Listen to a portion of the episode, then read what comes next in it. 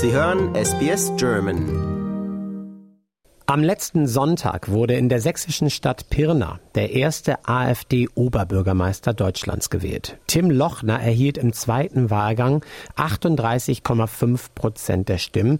Seine Gegenkandidatin von der CDU kam auf 31 Prozent und der Kandidat der Freien Wähler auf 30 Prozent. Die Wahlbeteiligung lag bei 53,8 Prozent und damit war sie recht niedrig. Wir wollen darüber sprechen, wie es dazu kam und wer dieser Tim Lochner eigentlich ist. Meine Kollegin Julia Greve hat sich informiert. Hallo Julia. Hallo Benjamin. Das sind ja keine überzeugenden Zahlen, würde ich mal sagen. Wie kam es denn zu dem Sieg des AfD-Mannes? Ja, dazu muss man wissen, dass in Sachsen eine einfache Mehrheit für die Wahl zum Oberbürgermeister genügt. Und Darum wird auch die Schuld an dem Sieg des AfD-Mannes den beiden Gegenbewerbern gegeben, also von der CDU und den Freien Wählern.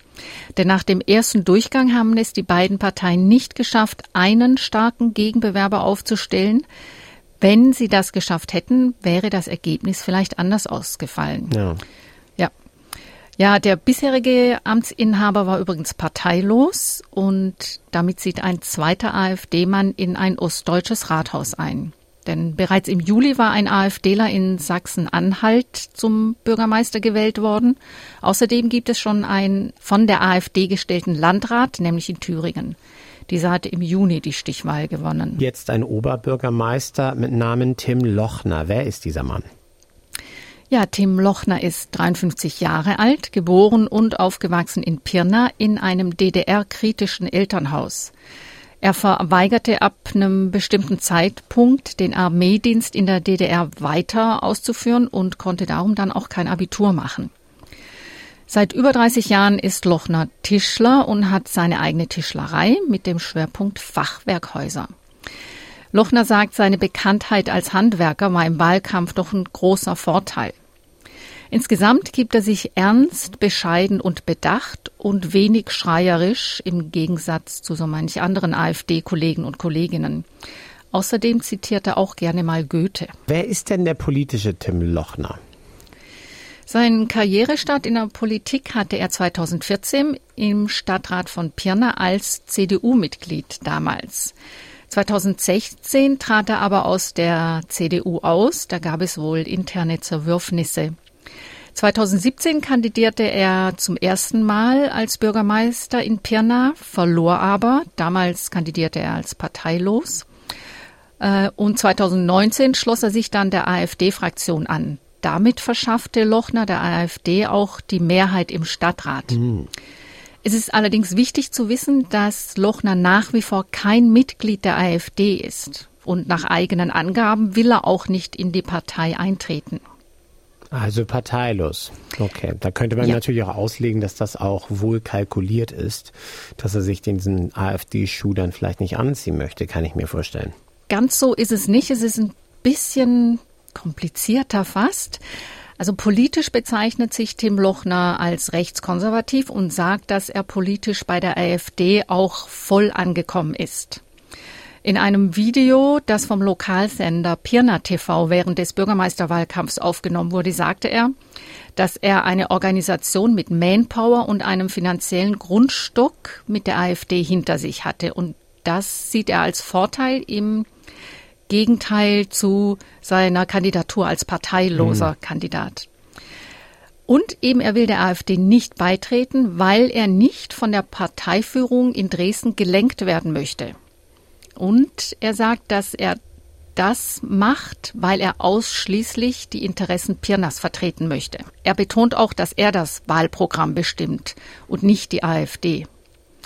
In diesem selben Interview mit dem Lokalsender sagt er auch, dass er die Wirtschaft voranbringen und den Haushalt von Pirna sanieren möchte. Das möchte er mit der Erhöhung von Einnahmen und nicht mit Steuererhöhungen machen. Er will also Wirtschaftsunternehmen, am liebsten internationale, in Pirna ansiedeln. Außerdem möchte er verträgliche Einsparungen finden und durchsetzen, den öffentlichen Nahverkehr verbessern und die Innenstadt sauber halten. Dabei spricht er auch von Blumenrabatten. Mhm.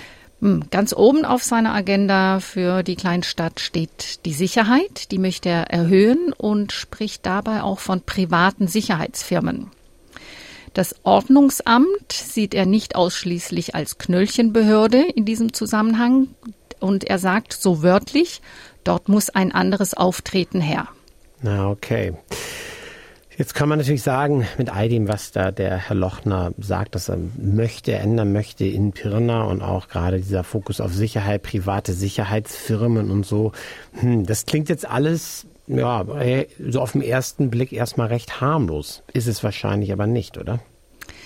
Ja, ganz so harmlos ist es nicht. Ähm, also wenn man mal ein bisschen sich im Internet umtut, dann ähm, stößt man auch auf Videos, die ähm, vor allem auf dem YouTube-Kanal 5 nach 12 TV publiziert werden. Das sieht nach einem AfD-Kanal aus, ist es mhm. offiziell aber nicht. Aber es sind alles AfD-Inhalte. Ähm, Dort ist ein Video zu sehen von einer Wahlveranstaltung von ähm, Tim Lochner. Dort wettert er gegen Olaf Scholz und die Bundesregierung und sagt, wir werden von Narren regiert. Und er kritisiert auch die Migrationspolitik der Bundesregierung. Ähm, ferner soll er früher auch schon mal ähm, verkündet haben oder angedeutet haben, dass er Anhänger der Verschwörungserzählung der große Austausch ist. Mhm. Ähm, dabei wird von der AfD vor allem auch von Umvolkung oder Bevölkerungsaustausch gesprochen. Diese Theorie wird von der identitären Bewegung gepusht ähm, und diese Bewegung wird vom Verfassungsschutz auch als gesichert rechtsextrem eingestuft. Hm. Und worum geht es ja. da genau konkret? Bring uns da nochmal bitte auf den neuesten Stand bei, diesem, bei dieser Verschwörungstheorie. Ja, dabei geht es um den Glauben, dass die Eingeborenen, also die Deutschen, durch Migration aus dem Ausland ausgetauscht werden sollen. Das ist die eine Säule. Die zweite Säule ist, dass Migranten mehr Kinder bekommen als Einheimische und dadurch eben ja ausgetauscht werden sollen auch. Die AfD spricht zum Teil auch von menschlicher Überflutung. Also das deutsche Volk wird langsam ersetzt und schließlich aussterben dem MDR gegenüber hat er wohl mal gesagt, wenn wir einen Ausländeranteil in gewissen Stadtteilen haben von nachweislich 38 Prozent in den Grundschulen und Kitas, dann ist das für mich schon ein Austausch der einheimischen Bevölkerung. Das klingt dann doch wieder mehr nach AfD-Linie als ähm, der gutbürgerliche, besorgte Lokalmann. Ähm, was steht denn ganz oben auf der Agenda von Lochner? Ja, das ist sehr interessant. Also es ist sehr lokal, ähm, denn als erstes möchte er seinen Dienstwagen abschaffen und mit dem eigenen Auto zum Rathaus fahren. Außerdem möchte er jeden einzelnen Mitarbeiter im Rathaus persönlich kennenlernen und auf Loyalität prüfen. So, so. Lochner ist ja eher lokal bekannt. Was weiß man denn über die Grenzen Pirnas hinaus über ihn?